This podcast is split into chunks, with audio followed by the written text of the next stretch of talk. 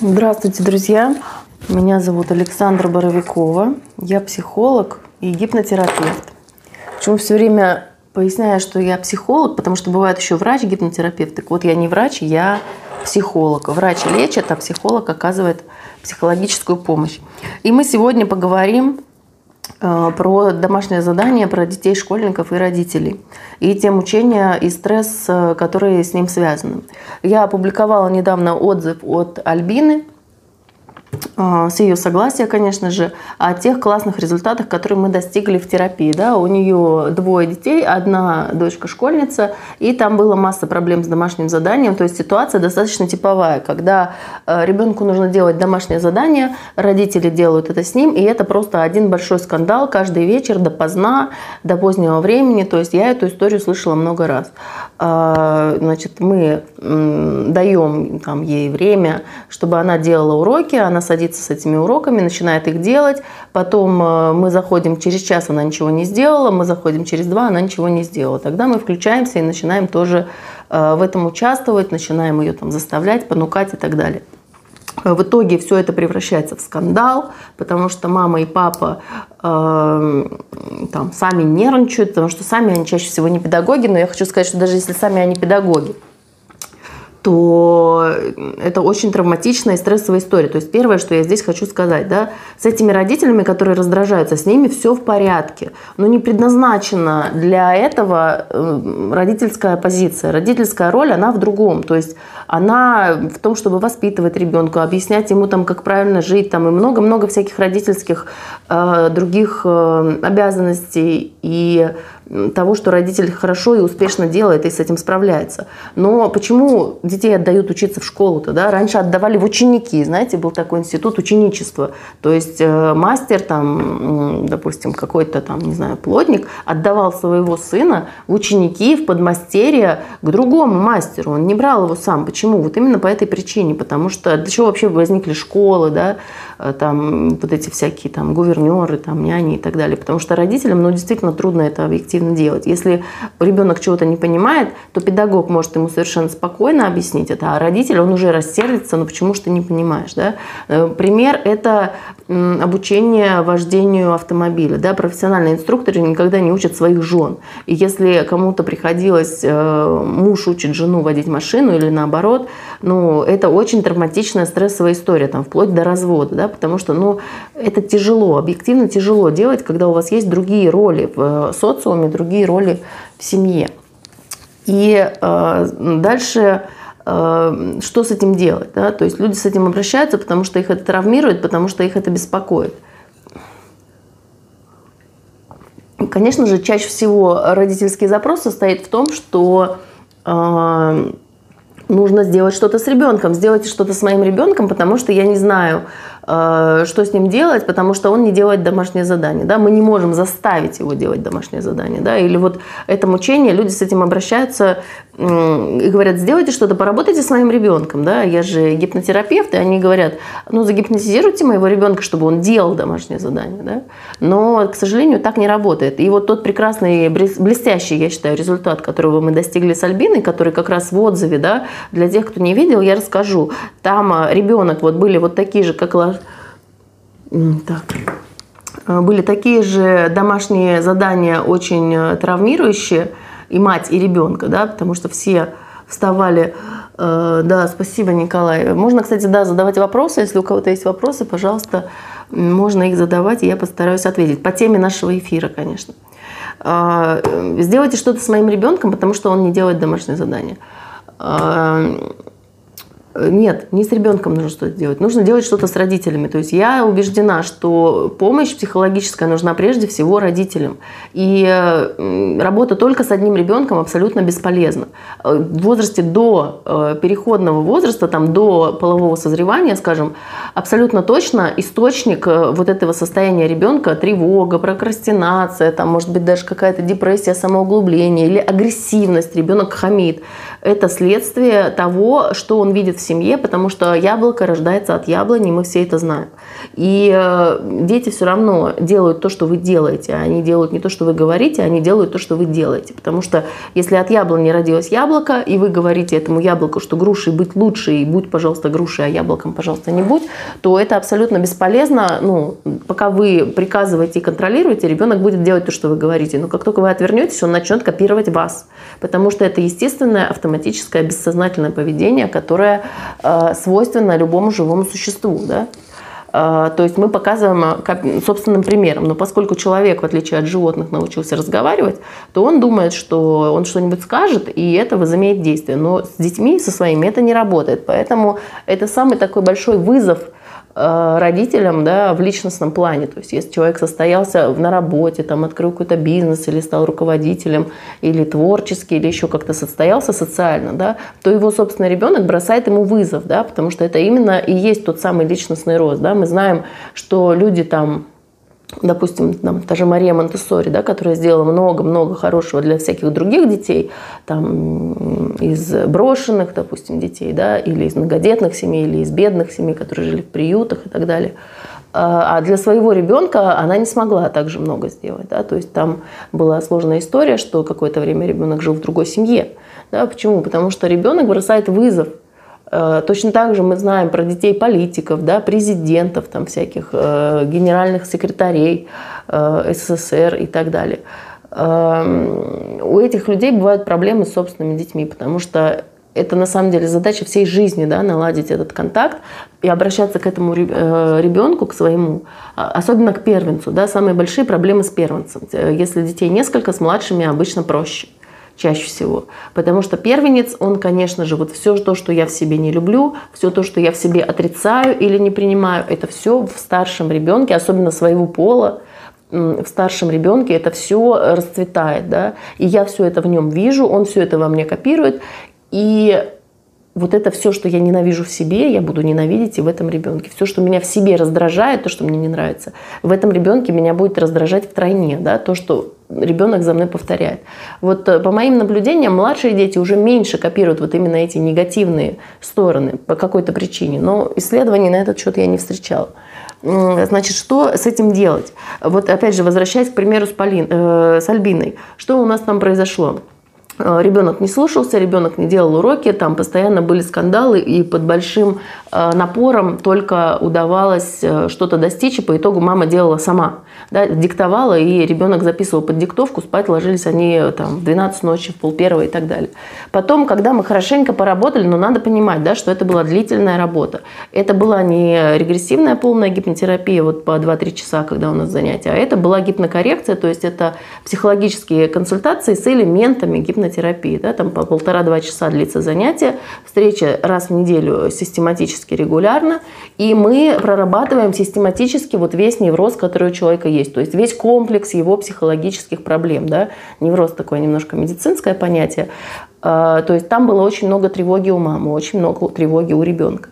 И для того, чтобы, ну, понятно, что если у мамы много тревоги, у ребенка будет тоже много тревоги автоматически, но обратное неверно, да, у ребенка может быть больше тревоги, чем у родителя, особенно если его притесняют, если его подавляют, если его заставляют. Они говорят, они же родители как формулируют запрос?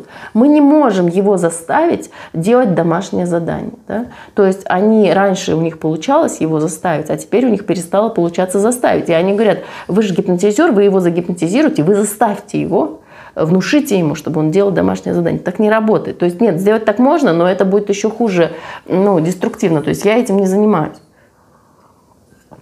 Чем занимаюсь я? Это скрупулезное, постепенное восстановление утраченных механизмов. Да? Потому что, когда мы поработали вот с Альбиной, она написала в последнем отзыве, я его еще не публиковала, она говорит, я сама начала делать свои домашние задания, она там изучает язык или что-то еще. Она говорит, я впервые в жизни после школы начала делать свои собственные домашние задания там по иностранному языку или там у нее по специальности да, какое-то обучение. То есть э, мы потихонечку, вот полгода где-то мы работали, или, может быть, даже уже больше, э, вот так вот раз в неделю. То есть каждое занятие мы берем, то есть ее жизненную стратегию, ее там беспокоит все. То есть у матери жизнь такая достаточно полная тревог, полная негатива, агрессии, плохого настроения. То есть человек постоянно почти что чувствует себя плохо. Да? Поэтому я даю всегда на входе три стандартных теста на тревогу, депрессию, агрессию. Да? Три самых популярных проблемы в нашем обществе, чтобы понимать, что э, в том случае было все три пункта. Да? То есть э, прям такая декомпенсация достаточно серьезная. И мы раскладываем вот эту всю жизненную стратегию. Да? Из чего складывается жизненная стратегия? Из вот этих вот маленьких э, маленьких элементов тактики. Да? Стратегия – это способ ведения войны, а тактика – это способ ведения боя. И вот этого каждой отдельной маленькой ситуации мы рассматриваем тактику. Да? На каждом отдельном занятии мы раскладываем и смотрим, что там происходит. Либо там происходит насилие. Да? Почему? Тогда мы берем в рамках этого занятия. Вот я надавила на детей, допустим, я заставляла их там умыться, а они так и не умылись. Э, я в итоге взяла и сама там силой, допустим, почистила им зубы, рассказывает женщина, да, мать, э, так что детям было больно, они кричали, плакали, да, то есть она копила вот эту вот агрессию, почистите зубы, почистите зубы, почистите зубы, они не чистят, не чистят, не чистят, не чистят, в итоге она схватила эту щетку и там изо всей силы им почистила. Понятно, что это травмирует и детей, и мать, причем даже еще непонятно кого больше, потому что мать после этого с огромным чувством вины, которое ей нужно использовать, куда-то его нужно утилизировать, оно превращается в еще большую тревогу, эта тревога вызывает там либо зависимость, либо в данном случае это было компульсивное переедание. Понятно, что она толстеет, у нее лишний вес. Понятно, что там шансы выйти зам... А, вот комментарий написали. Сейчас я отвечу э, расскажу все-таки про этот случай, потому что он очень интересен. Эм, именно с практической точки зрения для тех, кто хочет что-то изменить в своей жизни. Да? Э, то есть это целый комплекс. Почему называется психологический комплекс? Потому что это прям вот большое-большое наслоение разных всяких вещей. То есть э, почему мать начинает вначале терпеть, да, если мы рассмотрим пример там, с чисткой зубов? Потому что у нее проблема с границами. То есть она не может обозначить, и э, сразу, как только ее начинает это беспокоить, да, то, что дети не почистили зубы, она им говорит, но она не идет и ничего не предпринимает да, для того, чтобы этого достичь. И дети, у них появляется вот эта вот зона люфт такой, понимаете, да, вот между тем, как им сказали, что нужно чистить зубы, и между тем, когда они наконец их почистят, да, ну, появляется, они начинают понимать, что сразу можно не чистить, и мне за это ничего не будет. Вот это вопрос границ, да, вот эта вот граница, когда она должна быть прямая, стимул, реакция. Почисти зубы, да, мама, пошел, почистил, молодец, хорошо. А, вот это вот начинает растягиваться, как гармошка, вот этот процесс. Появляется вот этот люфт, и эта граница начинает становиться вот такой вот очень подвижной. И в то время, э, в этот промежуток времени, когда мать сказала, иди чисти зубы, да, с уроками то же самое, сейчас к этому перейдем. И тем моментом, когда ребенок исполнил поручение, да, то есть это же не вопрос уроков или зубов, это вопрос исполнения поручений матери, к которым дети относятся халатно, вот сквозь пальцы. То есть они не считают, что это абсолютно необходимо делать то, что сказала мама. И, соответственно, мать терпит все это время, терпит, терпит, терпит, терпит. Потом она копит эту агрессию, да, она надеется, что она не взорвется. Потом в итоге у нее агрессия это переходит через край, да, вот этот м- тестостерон, ой, прошу прощения, адреналин, да, и ну и там вообще группа гормонов, тестостерон тоже, конечно, участвует. Кортизол, там, адреналин, э, тестостерон тоже, они все вместе накапливаются, и это просто на биохимическом уровне происходит. То есть, ну вот как метафорически можно сказать, что в какой-то емкости поднимается поднимается, поднимается, знаете, как в мультиках показывают, да, доходит до точки кипения, и потом происходит взрыв. То есть, ну и многие родители, конечно же, это знают на себе, потому что эксплозивный тип у нас в России очень распространен, да, он же эпилептоид, если кто-то знает. То есть эксплозивный почему называется? Потому что взрывается, да, потому что explode – это взрываться. То есть вот этот, и чем дольше вот эта вот гармошка, да, пока человек копит, тем хуже на самом деле, тем все это время он чувствует тревогу, да, потому что она подавляет в себе агрессию. Это состояние очень дискомфортное. То есть она хочет наорать на детей, но она надеется, что, может быть, дети еще сами сделают. И потом, чем дольше она копила, тем больше будет вспышка в конце, и тем больше, вот, то есть это на самом деле редкие люди, которые имеют честность и осознанность и смелость признаться в том, что она схватила эти зубные щетки и э, силой почистила этим детям зубы. То есть мы можем себе представить, да, как это все под дикие крики, там, со шлепками, там, с этой зубной щеткой происходит. То есть это страшное насилие над детей, в котором дети очень сильно травмируются. Страшное насилие над детьми.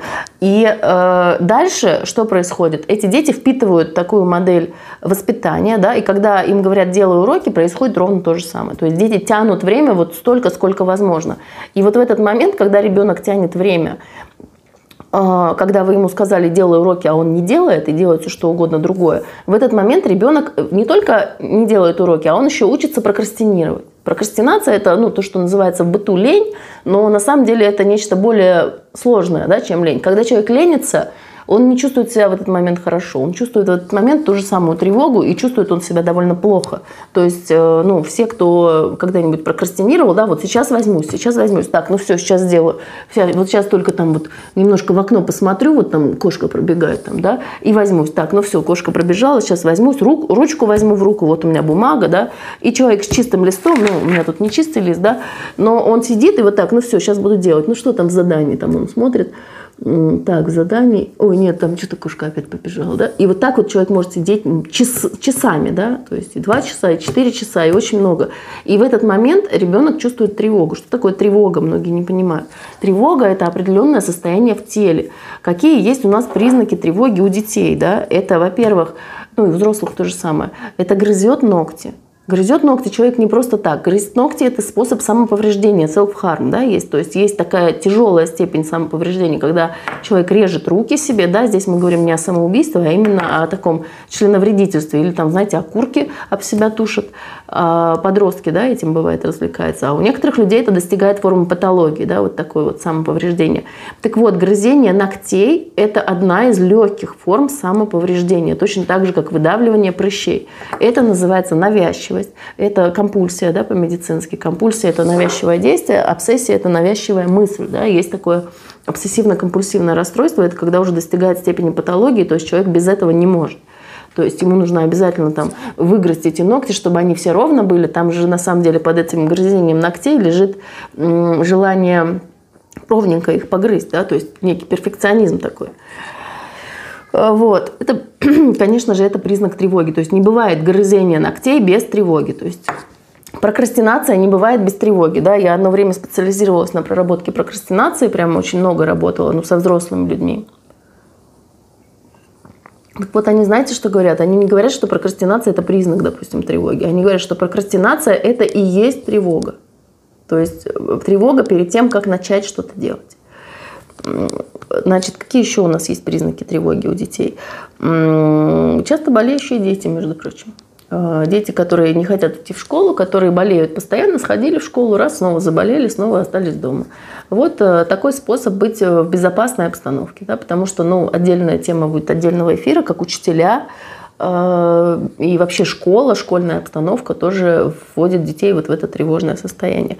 Все, что ребенок грызет, да, если вы видите, что он э, держит во рту, мусолит эти ну, какие-то завязочки, тесемочки, шнурочки, что он э, что-то делает с одеждой, режет одежду, да, или режет волосы себе, если это систематически, да. Один раз все дети обязательно попробуют отрезать себе немного волос, но если это происходит часто, то это обязательно является проявлением тревоги. Грызут ручки, грызут бумажки, отрывают кусочки бумажки, кладут в рот, да, их как-то вот мусолят.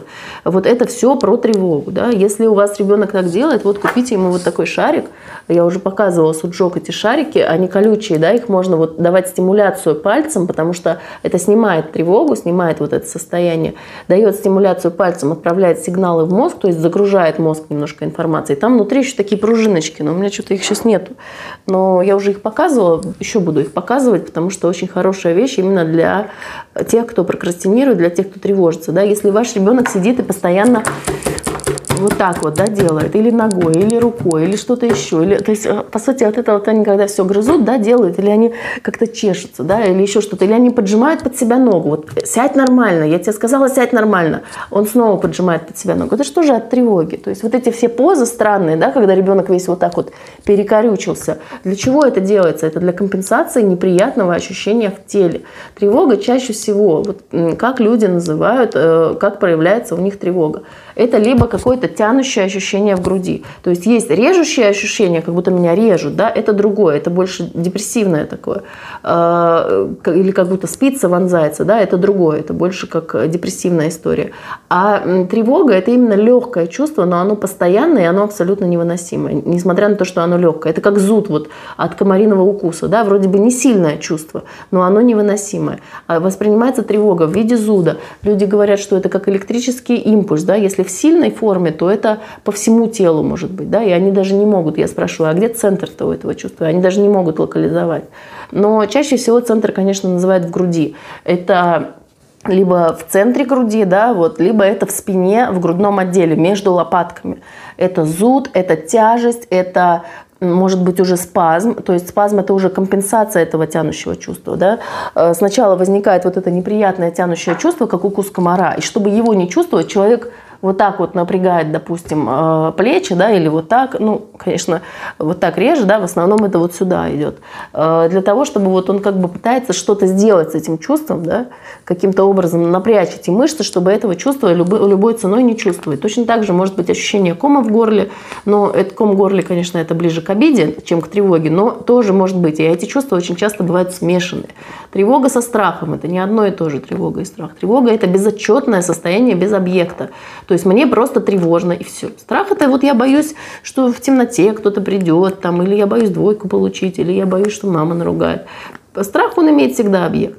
А тревога, она не имеет объекта. И в этом очень большая разница. Плюс страх – это все-таки более острое чувство, и оно всегда локализовано.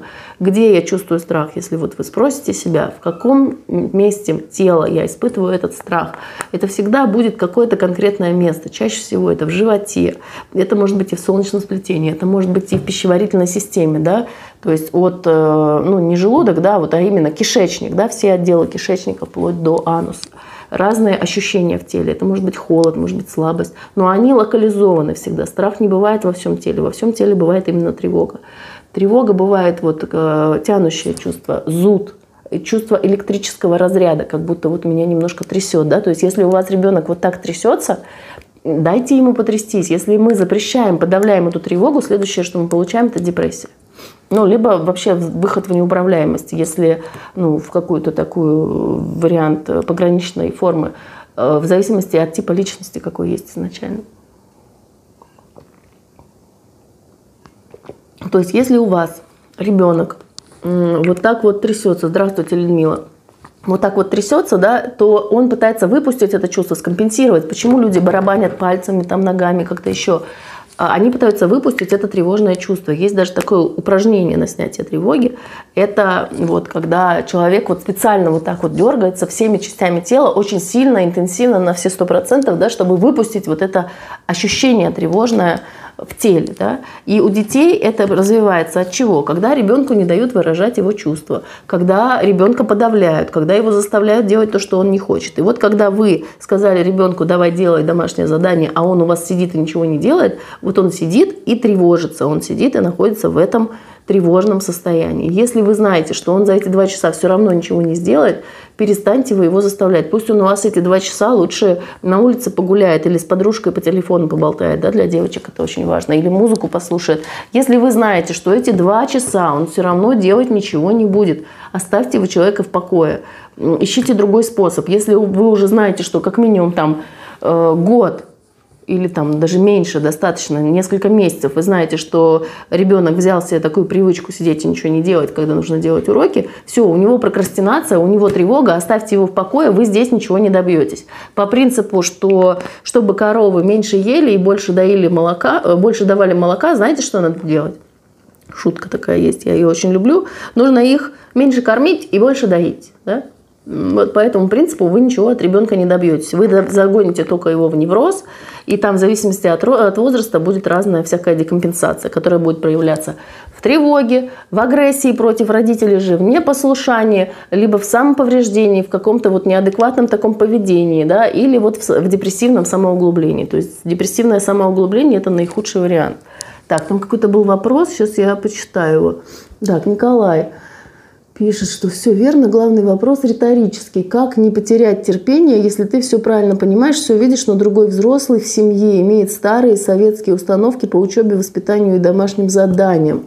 Да, это, конечно, интересный вопрос старые установки, но этому взрослому в семье, другому. Э, как помочь? Психотерапия помогает. Но для психотерапии должен быть запрос. И я подозреваю, что у этого человека, который с советскими установками, запроса на психотерапию, скорее всего, не будет.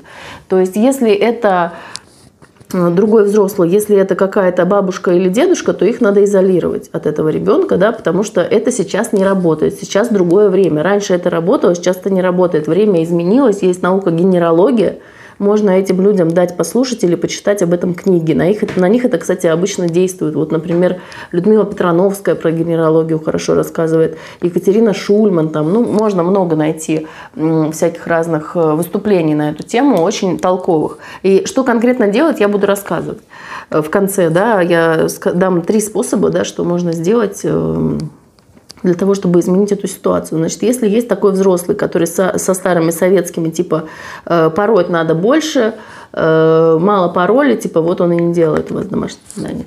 Э, значит, да, даем послушать про генералогию, про науку о поколениях, да, что сейчас это не работает, это работало действительно раньше, сейчас все очень сильно изменилось. Да. Если раньше можно было, там, я не знаю, э, прийти в Сбербанк и попросить выдать вам под честное слово там, с зарплатной карты, потому что операционист вас лично знает в лицо, да, то сейчас уже такое сделать нельзя, даже если это там, трижды ваш там, родственник или, не знаю, сын родной. Да, не получится так сделать. А Раньше это можно было сделать 50 лет назад, допустим. Да? Это можно привести такой пример для людей старой закалки. А, значит, эм, да, как э, не потерять терпение? Вот про это сейчас буду рассказывать. Как раз на примере женщины, с которой мы работали, от которой отзыв я опубликовала. Это длительная... Так, кто-то мне звонит, с ней. А, и в частности, мы работали в основном с ее жизненными стратегиями. Почему я всегда говорю, что работать надо э, с родителями, а не с детьми. Так, сейчас, извините, одну секундочку. А, работать надо с родителями, а не с детьми, потому что основной вред ребенку наносится и его жизненной стратегии, когда э, родители выходят из себя и взрываются. То есть это вопрос контроля гнева. А, гнев возникает как ответ на какую-то другую эмоцию. А, гнев возникает как ответ на какую-то другую эмоцию. Чаще всего, если мы работаем с домашним заданием, из опыта могу сказать, что у родителей это чувство беспомощности. Да? То есть я всегда задаю этот вопрос э, в определенном состоянии, и люди на него могут отвечать. Какое чувство вы испытываете перед тем, как э, взорваться перед тем, как выйти из себя. Чаще всего это беспомощность, но это может быть чувство обесценивания ребенка, да, что вот я же такой умный, почему он такой глупый. Э, ну, и там разные чувства. Но беспомощность в том смысле, что я ничего не могу сделать. Да? А беспомощность – это форма страха на самом деле. И вот с этим чувством беспомощности у этого отдельно взятого э, родителя мы работаем в его личной терапии. Да? Когда он приходит ко мне, мы сначала об этом работаем в формате просто беседы, диалога, психологической консультации. И в какие-то моменты, да, я выбираю подходящие моменты, когда мы используем элементы гипнокоррекции, то есть с элементами гипнотического погружения и там, где мы можем э, состояние редактирования опыта испытывать, да, где ребенок научился что-то, где этот родитель, будучи ребенком, научился, что так можно делать, что так можно решать вопросы с помощью агрессии, с помощью насилия, да, что чувство беспомощности можно заменять на чувство агрессии и таким образом достигать результата. Вот главный вопрос. Соответственно, это вот кусочек его жизненной стратегии, то, о чем я говорила. Мы делаем декомпозицию, мы выделяем этот маленький кусочек жизненной стратегии, что на беспомощность реагировать агрессией. Соответственно, понятно, что эта терапия, она имеет огромные результаты в жизни этого человека. Да? Потому что чувство беспомощности человек испытывает не только э, в домашнем задании, да, а он испытывает его много раз, да, где, если он пришел, допустим, не знаю, в, поли, э, ну, в клинику, да, ему сказали, что услуга будет стоить столько, а на выходе просят больше, допустим, раз испытал беспомощность. Там обещали скидку, скидку не дали, беспомощность. Пришел в супермаркет, там нет монетки, чтобы открепить корзину, там 10 рублей, да, нужно засовывать. А нужно сделать покупки, что делать, беспомощность и так далее. То есть огромное количество ситуаций ситуаций в жизни. И мы берем в рамках одного этого занятия, мы работаем вот с этим кусочком жизненной стратегии. Агрессия в ответ на беспомощность. Да? И это может потребовать там, у кого-то одно занятие, у кого-то несколько. Почему это нужно делать в рамках длительной терапии? Потому что вот мы кусочек этот проработали, да, потому что, может быть, там вот, если беспомощность, когда я один, допустим, да, и никого рядом нет, то я реагирую вот таким образом. А если беспомощность в кругу других людей, то я реагирую другим образом. И дальше эта жизненная стратегия, она как бы раздваивается, да, или расстраивается, или там еще больше может быть вариантов. То есть мы на одно занятие выбираем один кусочек этой жизненной стратегии, очень ограниченный вот от и до. И мы с ним работаем. Дальше человек идет в жизнь, и он проверяет вот эту распаковку, как изменилось. Он принимает новое решение, то есть почему я использую как раз-таки элементы гипнопогружения, потому что в психологической работе этого не добьешься. То есть э, для таких э, людей, у которых вот огромный комплекс да, вот этих проблем, и когда мы хотим достичь изменений в Э, именно в отношениях с ребенком, да, когда мы хотим именно простроить новую стратегию, мы хотим простроить новый способ взаимодействия, потому что эти люди, которые ко мне обращаются, да, они говорят, заставьте его, мы не можем его заставить. Они мыслят исключительно вот в этой парадигме, да, особенно если это представители там, своих психотипов, они уже забыли о том, что вообще-то ребенка можно Э, воспитывать с любовью, да, что можно с ним делать домашнее задание. Ну, это, домашнее задание – это объективно очень сложная задача, вот, ну вот на самом деле, потому что есть другая ролевая позиция. Но в любом случае взаимодействовать мы можем с любовью, мы можем взаимодействовать забота, да, какое-то вот тепло, поддержка, э, вот э, какое-то ласковое такое принятие, да, как будто вот в добрых ладонях мы держим этого ребенка. Мы можем давать ему одобряющее выражение лица, одобряющий голос, да, и эти люди давно уже забыли об этом, потому что в их жизни не присутствует вообще ни эта интонация, ни это выражение лица. Они постоянно вот на каком-то негативе, на тревоге, на грусти, на агрессии, на каком-то отчаянии, вот на вот таких вот негативных чувствах, да, то есть люди почти все время себя как-то достаточно плохо чувствуют. И, конечно же, с этим надо работать длительно, потому что вот за одно занятие люди же думают как, что они придут к психологу, психолог им что-то скажет, и это им поможет, и это, ну, это им даст какие-то результаты. Но э, не знаю, может, такие психологи есть, я, допустим, их не встречала, может, и есть. Но мне кажется, что это иллюзия, конечно, какая-то. То есть, смотрите, гипнотерапия, гипнокоррекция – это как хирургическая операция. Да? Вот человек хочет сделать операцию, он может прийти на консультацию к хирургу и сказать, здравствуйте, вот у меня аппендицит, вот мне нужно его вырезать, вот дайте свою консультацию. И хирург скажет, да, вот у вас аппендицит, вот у него такие-то причины, а вот если вам его убрать, то у вас будут такие-то последствия, траля-ля. Ну хорошо, поговорили и разошлись. Да? Вот это психологическая консультация.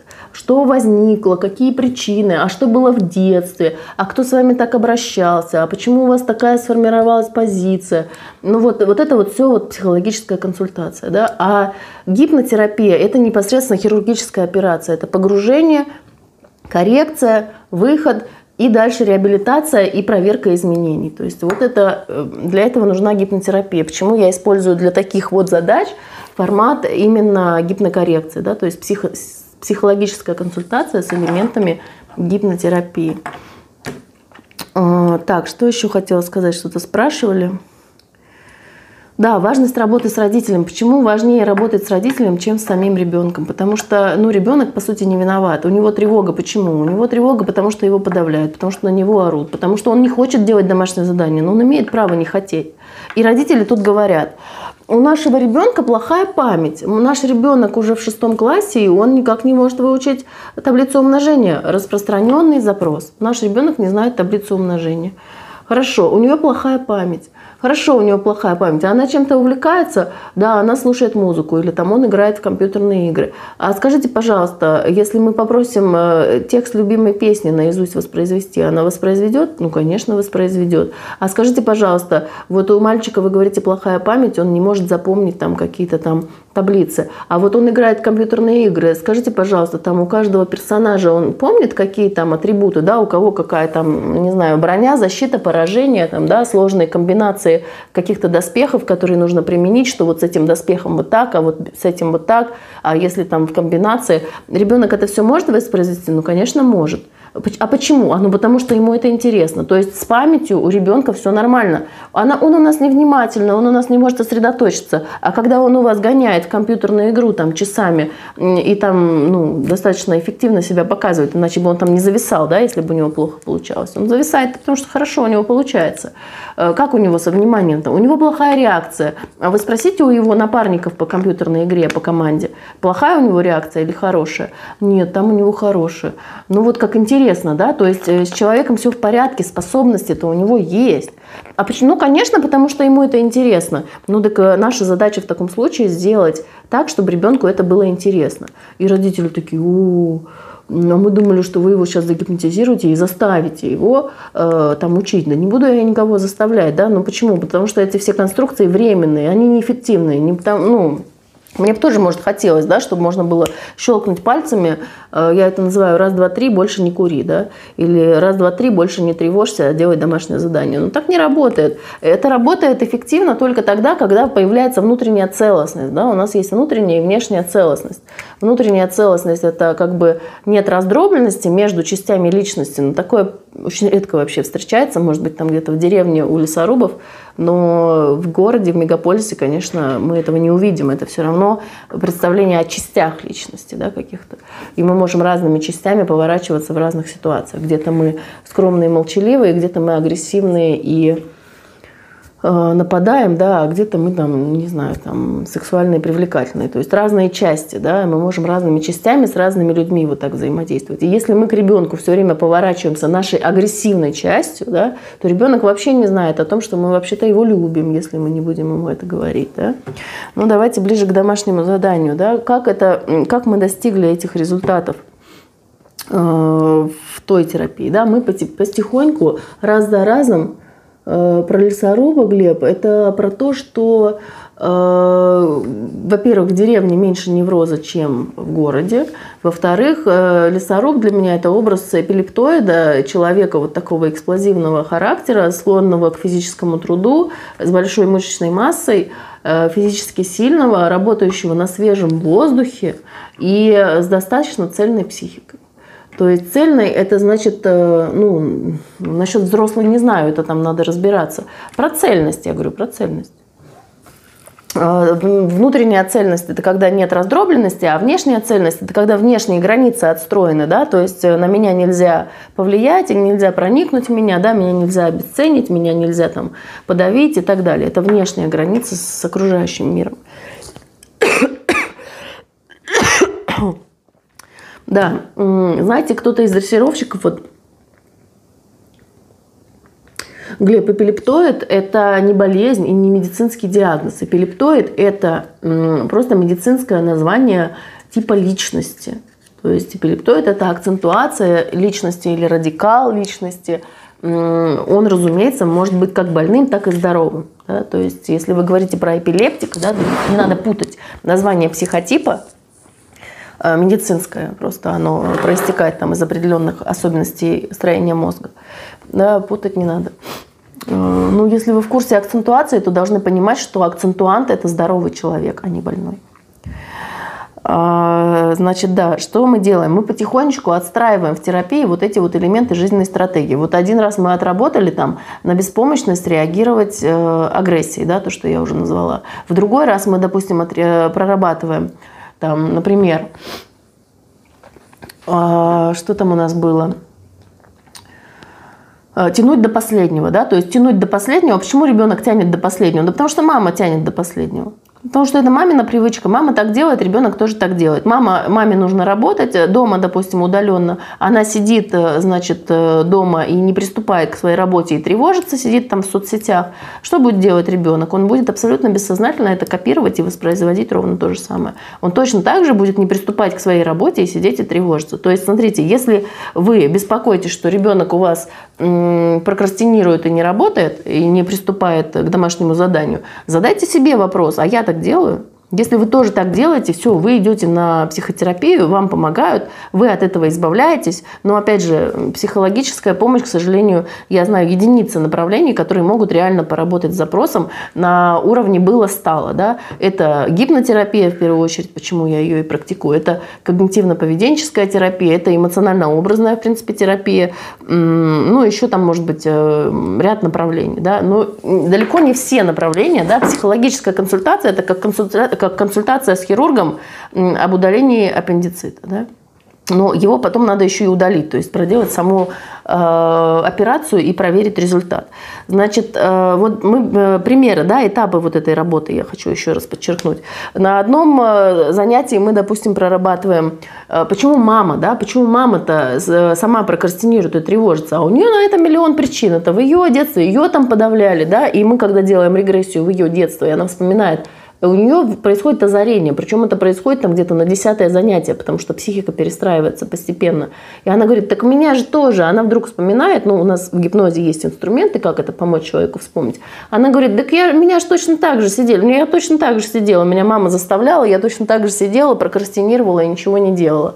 И, и она вспоминает то, как она себя чувствовала, да, и я ей предлагаю, предлагаю в этот момент оценить, как ее дети себя чувствуют. И она в этот момент ужасается, да, и это момент прозрения, что я подвергаю своих детей таким же пыткам, каким подвергали меня мои родители. И мои родители точно такими же агрессивными были со мной и меня заставляли.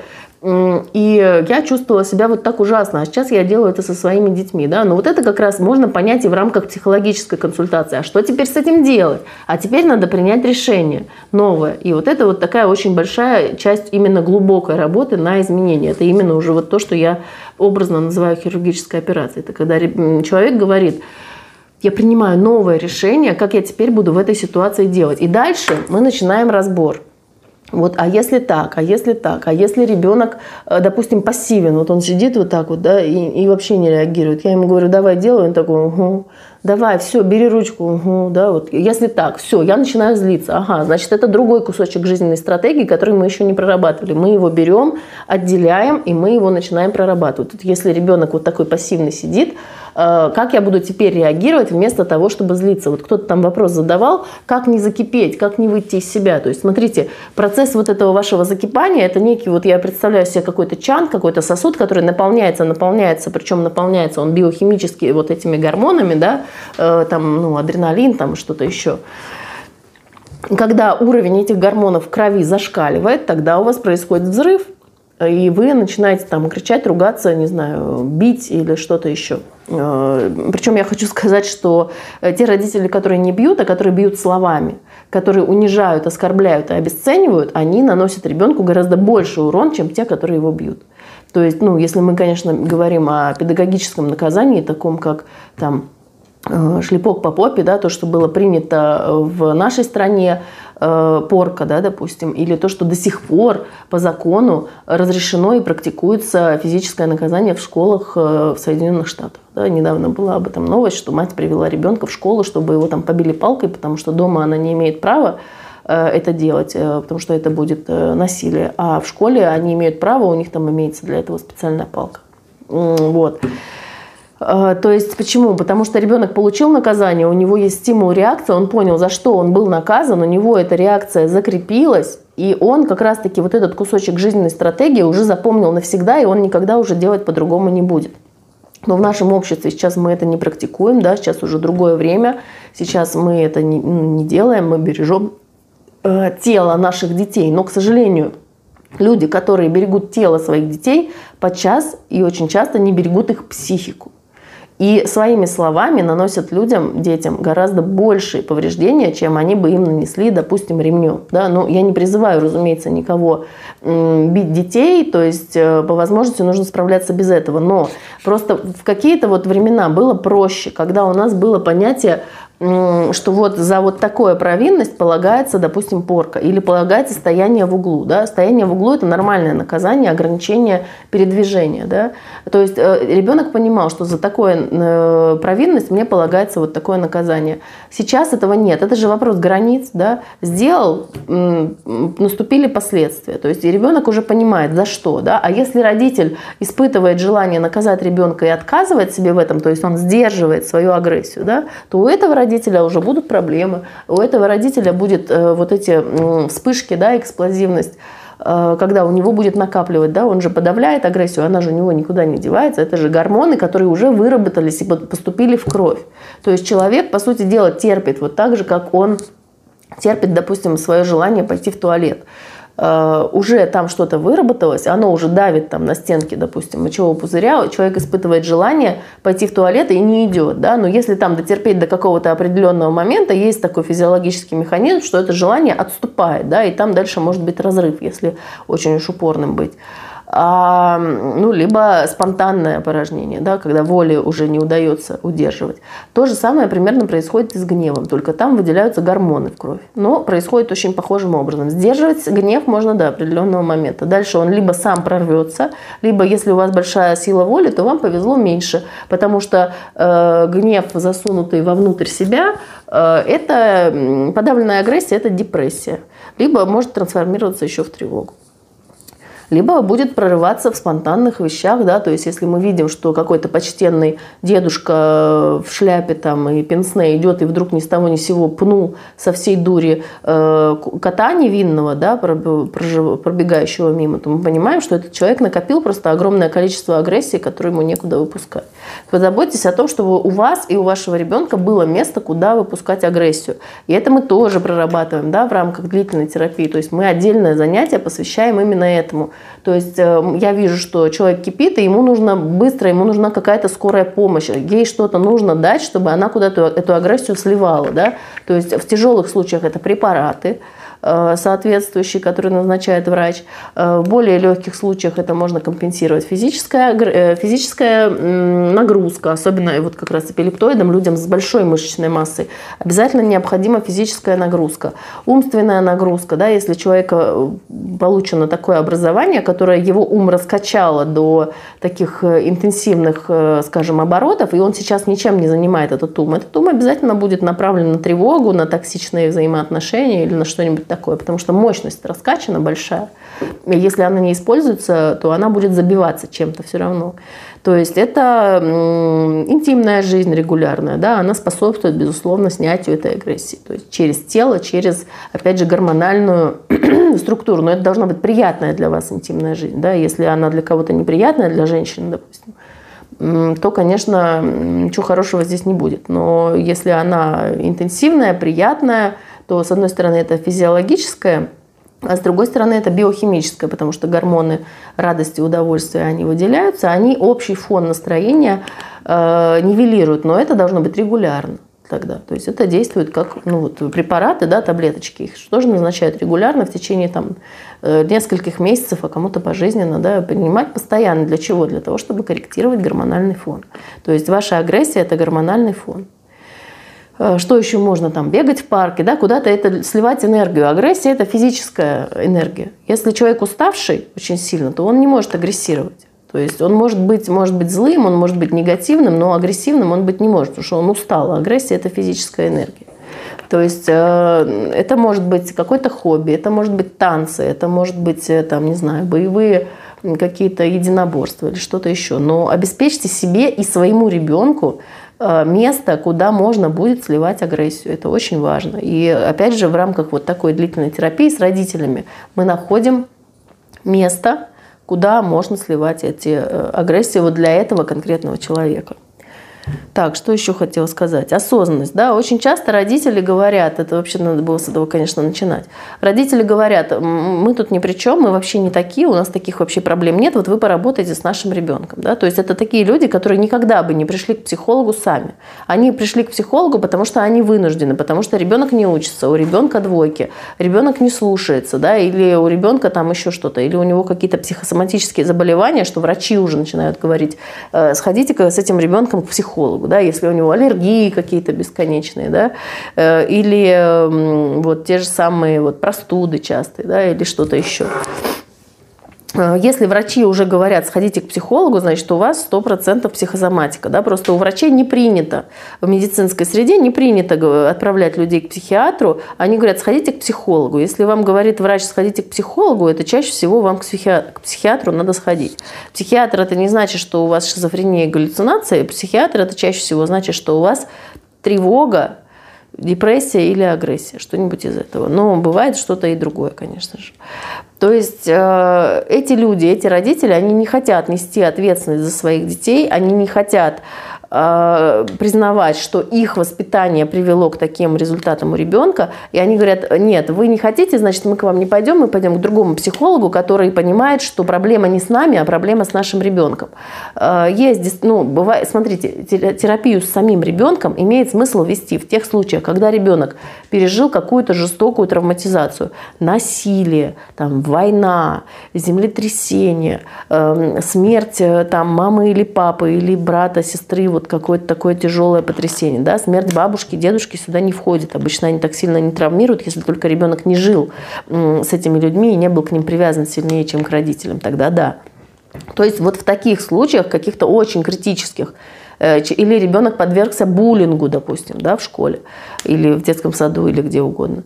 А, вот тогда да. Или вы видите, что ваш ребенок изгой в коллективе вот тогда действительно в таких серьезных ситуациях нужно с ребенком работать детскому психологу. Да? Это отдельный специалист, который должен заниматься только детьми, э, который занимается только детьми, и э, это должен быть именно детский специалист. А, в остальных случаях э, все проблемы у детей э, происходят из-за того, в каком микроклимате психологическом они находятся в семье. И этот микроклимат создают, разумеется, члены этой семьи. Родители, братья и сестры, то есть это малая группа, в рамках которой происходит постоянное какое-то вот это вот движение. Соответственно, те родители, которые отказываются на себя взять ответственность за то, что происходит с их детьми, э, с ними терапию вести трудно, с ними работать тяжело, у них сопротивление, это сопротивление надо преодолевать. Они говорят, ну что, жил я типа с этой ненавистью к людям, ну я ненавижу людей, ну и что, жил так всю жизнь, еще проживу, ничего страшного. А при чем тут мой сын вообще и то, что он не хочет делать домашнее задание? Ну а при чем? А при том, что ты ненавидишь всех людей, а эта ненависть проливается и на ребенка. Понятно, что ты его вроде как меньше всех ненавидишь, да, но ты же пришел и эту ненависть-то принес с собой. Это же ненависть ко всем людям, она же проявляется в твоем гормональном статусе, да. А при чем тут мой ребенок? При чем тут мой сын? Мой сын тряпка, он типа не может за себя постоять. Ну правильно, если ты все время его подавляешь, да. То есть я не могу людям на консультациях такие вещи говорить, конечно же, но смотрите, если ваш ребенок подвергается травле в школе, значит, вы травите его дома. Если ваш ребенок боится учителей в школе, значит, он вас боится дома, да, или, ну, я не знаю, кто, может быть, старшего брата боится там, да, или маму, или папу, или кого-то еще. Если ребенок позволяет себя в школе подавить, это значит, что его дома до этого уже подавляли. Потому что если ребенка пытаются подавить первый раз в жизни, он против этого всегда протестует. И если там дети, почему там, допустим, ребенка унизили в школе, а мама не знала, э, там другой ребенок рассказал своей маме, мама рассказала другой маме, та мама рассказала там еще кому-то, и через каких-то десятых родителей дошло до родителей этого ребенка. И они спрашивают, почему ты нам не рассказал, что тебя учительница так жестоко унизила? Да потому что для него это нормально, потому что вы сами так его унижаете, и он боялся, что если он вам расскажет, то вы его же за это еще и наругаете. А какая разница? Если ребенка унижали дома, дома. Вот я вам могу рассказать историю там э, девочка в детском садике, да, воспитатель с нее сняла платье, и она вот в трусиках в советское время такое практиковалось. Я вот в регрессии постоянно вижу такие вещи в воспоминаниях моих взрослых клиентов, да. Или там каких-то детей голыми ставили, заставляли голыми стоять, когда э, другие дети спят, тех, кто не спал и баловался. А почему вы не рассказывали родителям? Ну, мы боялись, э, что нас наругают, что нас накажут. Правильно, если тебя дома уже унижали так, да, То есть э, на голых детей вообще нельзя ни кричать, ни ругаться, никаких слов им говорить. Когда человек не одет, он очень сильно уязвим. Но это тема уже другого эфира. Э, нужно очень сильно беречь и своих детей, когда они не одеты, где-то в ситуации в ванной или перед сном, или когда они переодеваются, потому что в этот момент э, ребенок максимально уязвимый. Там огромное количество комплексов может вырасти, связанных с наготой, с сексуальностью, со стыдом. То есть это прям очень травматичная история. А, да, то есть э, те родители, которые менее осознанны, да, вот есть пример там с психосоматической аллергией. Мы реально снимаем гипнотерапии э, психосоматические аллергии, а их очень много. Там, ну, по моим личным восприятиям, где-то половина аллергий являются психосоматическими. И э, как это происходит, кратко очень расскажу. Там девочку бросил мальчик, цвела береза. Она плачет, вся вот она такая заплаканная, у нее там от слез, от этих опухают там глаза, не знаю, вокруг рта красная. Да, здравствуйте, Константин. Вокруг рта у нее красная, допустим, да, глаза опухшие, насморк у нее, да, слезы, вот эта вся заложенность э, в носу и, допустим, в ушах. Хорошо. А, и цветет береза. И под березой он, значит, ее бросил. А, что происходит? Травма большая, да, но мы представим, что девочке, допустим, 12 лет, да, первый раз у нее эта ситуация расставания. А, значит, запах вот этот, да, это, если кто-то слышал слово якорь, да, происходит якорение на этот запах, на него накладывается вот эта физическая реакция, которая есть. Все, готова аллергия. В следующий раз она услышит этот, э, этот цвету, запах цветущей этой березы, пыльцы, и у нее будет вот эта реакция. Почему это распространено? Ну, потому что вот вы посмотрите на человека с аллергией, он же выглядит как будто заплаканный, правда? Ну, вот если мы говорим о таких симптомах. Э, да, некоторые люди прямо плачут на березу. То есть у меня были такие клиенты, которые, ну, не на березу, там, на пыльцу, еще на что-то, которые вынуждены на время вот этого цветения уезжать куда-то, потому что у них заикарились вот эти вот физические проявления там, грусти, обиды, еще чего-то. Э, с этими вот э, аллергенами. Да? Точно так же формируется аллергия на шерсть, на кошек, на собак. Мы снимаем за один сеанс. Но если ситуация не запущенная, за одно занятие снимаем такие вещи. Там вот мужик говорит, там, у меня аллергия на кошек, давайте снимем. То есть мне просто интересен гипноз, давайте что-нибудь поделаем. Э, ну давайте что-нибудь поделаем, что у вас есть? Ну, у меня все нормально, у меня просто гипноз интересен. Ну, давайте, аллергия вот есть, ну, давайте поработаем, давайте. Э, хорошо, когда последний раз была аллергия? Там, тогда-то, тогда-то. Хорошо, давайте сделаем регрессию, когда появилась первый раз. Находим это в памяти, там, ему 20 лет. Я в гостях у девушки, я к ней пришел, хотел с ней там провести ночь, а дома была ее мама, и они стали звать меня на дачу, а у них была кошка. Э, что чувствуешь там? Ну, злость, агрессию, нежелание, обиду, несправедливость, потому что у меня же там были планы да, на этот вечер. Э, обида, несправедливость как проявляется? То, что э, подступают слезы, как бы, да, вот где-то там они поднимаются по, со слезным этим железам, и я вот так вот их проглатываю, да, туда внутрь, чтобы не заплакать, потому что взрослый мужчина. Э, все, аллергия готова. Проработали эту травму, да, проработали эту фрустрацию, у нас называется, когда ну, чего-то хотелось и не получилось, фрустрация. И злость, соответственно, возникает. Эмоции проработали, новое решение приняли, как буду реагировать в подобных ситуациях. Все, нет аллергии на кошек. То есть кошка там просто постольку поскольку, да, там было не убрано, может, в квартире, там много шерсти, кошка линяла. Кошка это просто случайный фактор. Точно так же это могло зацепиться на березу или на рыбу, да, которую они там ели. То есть, ну, а если там запущенная какая-то аллергия с э, анафилактическими шоками, то ну, там надо, конечно, глубже разбираться. Но смысл в чем? В том, что вот какая-то мать, у нее двое детей аллергиков, да, эта мать там пьет, хотя она вроде вполне порядочная, обеспеченная семья, там муж работает, зарабатывает там в серьезной сфере. У матери этих двое детей, э, оба с отклонениями, там один гиперактивный, другой там аутического спектра ну, не прям аутист, конечно, но такой, скажем, замкнутый ребенок, необщительный, социофобический. Мать компенсирует это, мать тревожная, просто такая тревожная, что просто девать некуда тревогу эту. Соответственно, она пьет, ну а что ей делать? Ей же что-то делать надо, как-то тревогу снимать. Э, и если этой матери сказать, что вы знаете, что э, многие аллергии имеют психосоматическую природу, у нее вот такое сопротивление, она просто, она с бешенством в глазах, чуть ли не со слюной изо рта, она отставит, она говорит, нет, этого быть не может, она, у нее появляется агрессия, откуда только силы берутся, вроде только что была приличная женщина. Не может этого быть. Но как бы почему такая агрессия? Ведь это же как бы ну, элемент науки, в общем-то, психологической. Я спрашиваю, а вы скажите, пожалуйста, а это ваше личное мнение, что этого быть не может? Это ваша какая-то свободная ассоциация? Или вы э, это на каких-то знаниях строите?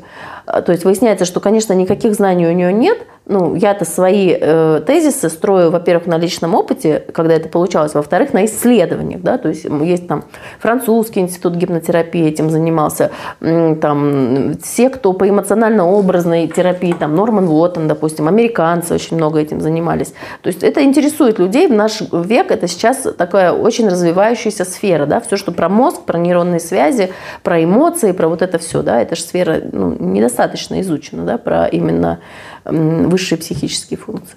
То есть я, исходя из того, чему меня учили, там очень вот э, люди э, серьезные, да, вот у меня Жан Бекки вот тут за спиной, как раз Норман Боттон, дипломы висят.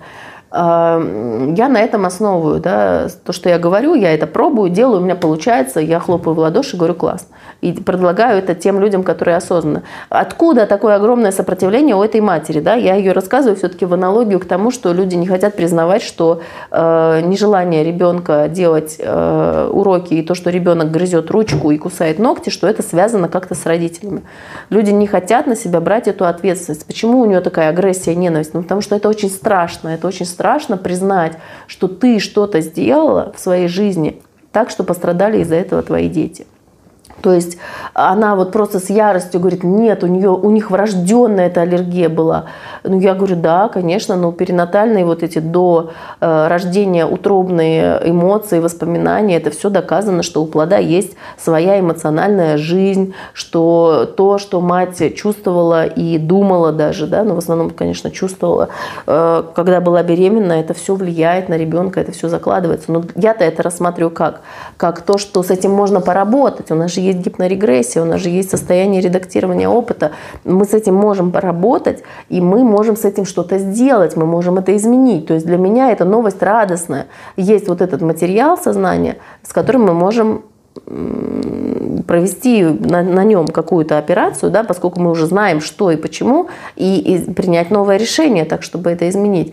Но нет, то есть эти люди, они воспринимают эти даже вообще теорию о том, что это можно сделать, они это воспринимают как обвинение, да, что ты виновата в аллергии своих детей, и это очень страшно взять на себя такую ответственность. То есть просто взять на себя вот эту, увидеть вот эту взаимосвязь. Что-то вопросов никто не написал, да?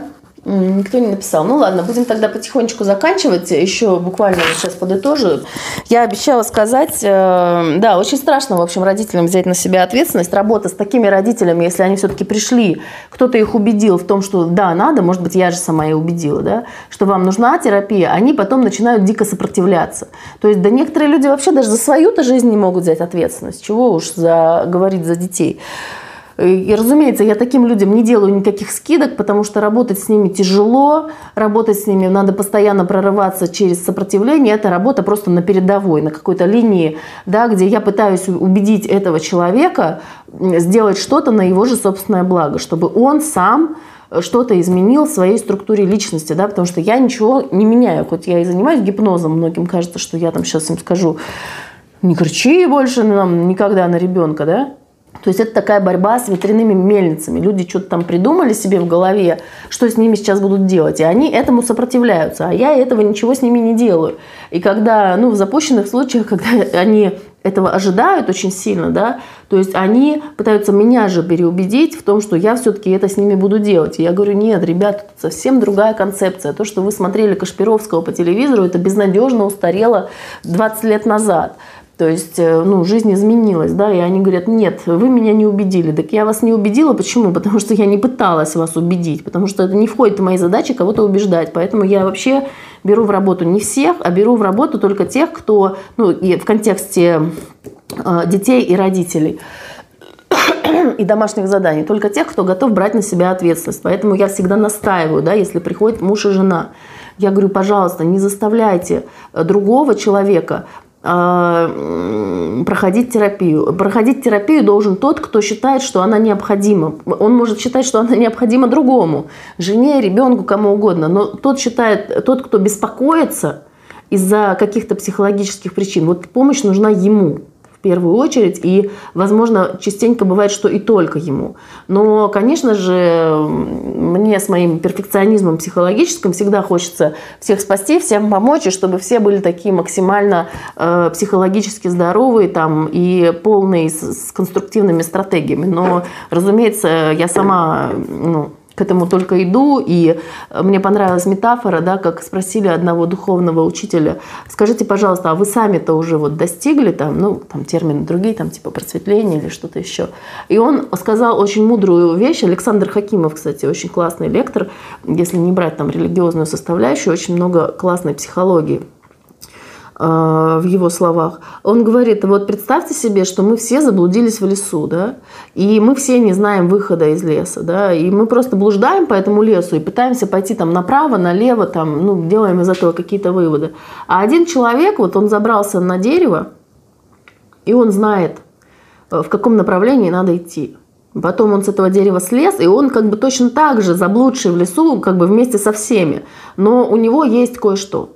Э, чего нет у других. Вот я примерно чувствую себя так. То есть я знаю направление, в котором можно двигаться, и это направление я могу показать другим людям, но двигаться в нем придется самостоятельно. То есть моя задача, почему я называю свои сессии занятиями, да, потому что то, чем мы занимаемся, это переобучение. Человек научился орать на ребенка, и до какого-то момента это работало. А сейчас мы должны переобучиться, то есть мы должны придумать новую стратегию, и готовой стратегии нет – в каждом случае мы ее разрабатываем индивидуально. Если человек, у него под сомнением вообще тут вопрос, что то, как он обращается со своим ребенком, влияет на то, как чувствует себя его ребенок, то, ну, либо мы можем ввести отдельный цикл, там отдельно 5 занятий, когда мы будем заниматься только этим, установлением этой взаимосвязи. Как правило, люди на это не готовы, потому что это же деньги надо платить, это же надо время тратить, ездить э, или, ну, или онлайн там проводить, да, то есть это, это нужно что-то инвестировать туда, чтобы установить, что я, оказывается, несу ответственность, а люди неподготовленные это воспринимают как вину, да,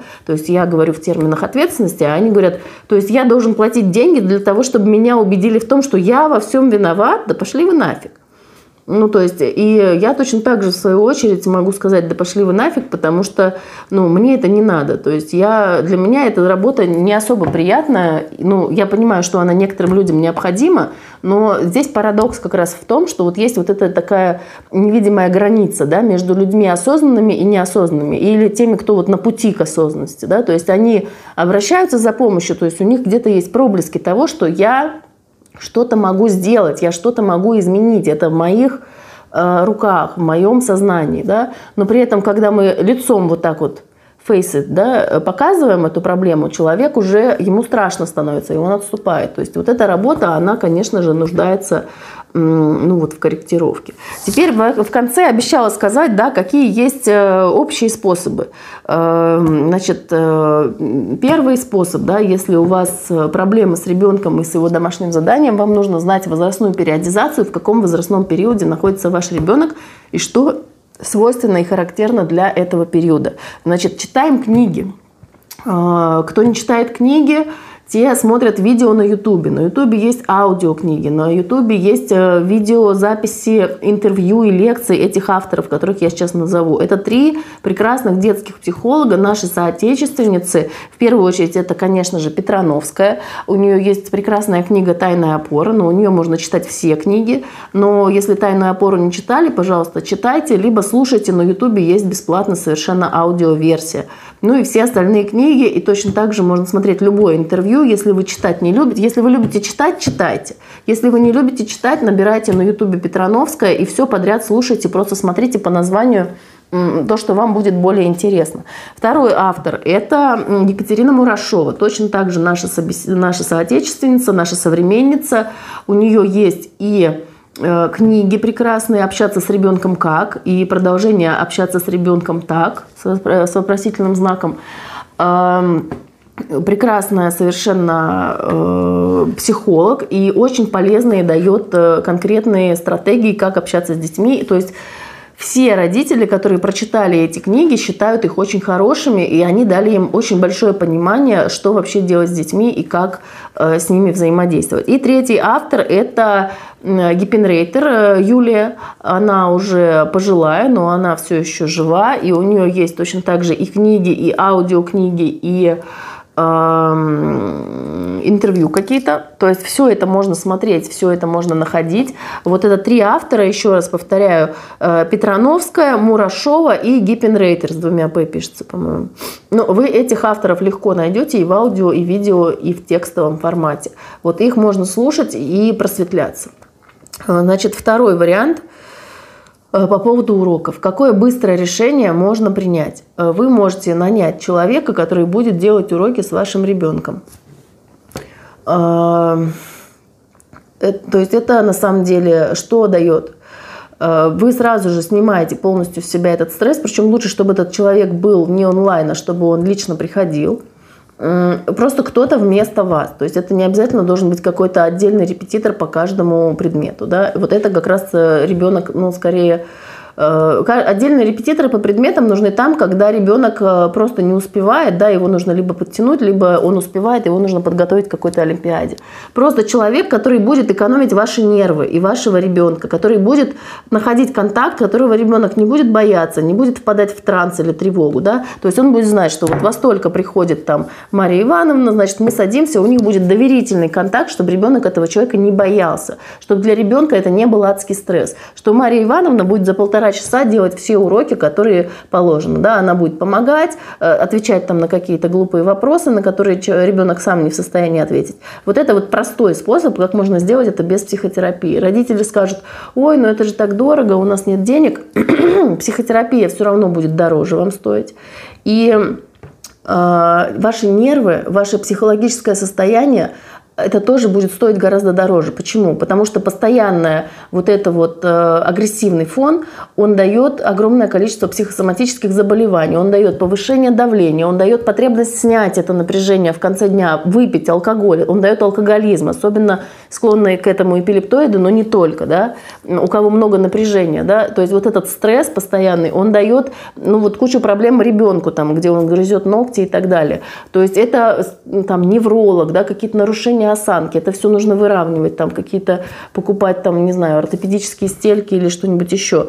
Это дает и маме, и папе кучу проблем, и ребенку кучу проблем. И это стоит будет вам гораздо дороже, чем человек, который будет приходить и вместо вас за полтора часа, ну или сколько там, в каком классе сколько, да, делать все домашнее задание с этим ребенком, и он будет чувствовать себя комфортно. И для него это будет граница, то есть вот от и до. И все остальное время вы можете быть э, папа праздник и мама праздник, и прекрасно решать все остальные вопросы. Вот это такой короткий способ. Но и самый такой верный и э, нормальный и полноценный способ – это, конечно же, психотерапия, гипнотерапия, гипнокоррекция. Вот то, о чем я, в принципе, рассказывала, э, среди прочего, в ходе этого эфира. Все, всем спасибо за внимание. Если вопросы есть, пишите под эфиром, буду потихонечку отвечать.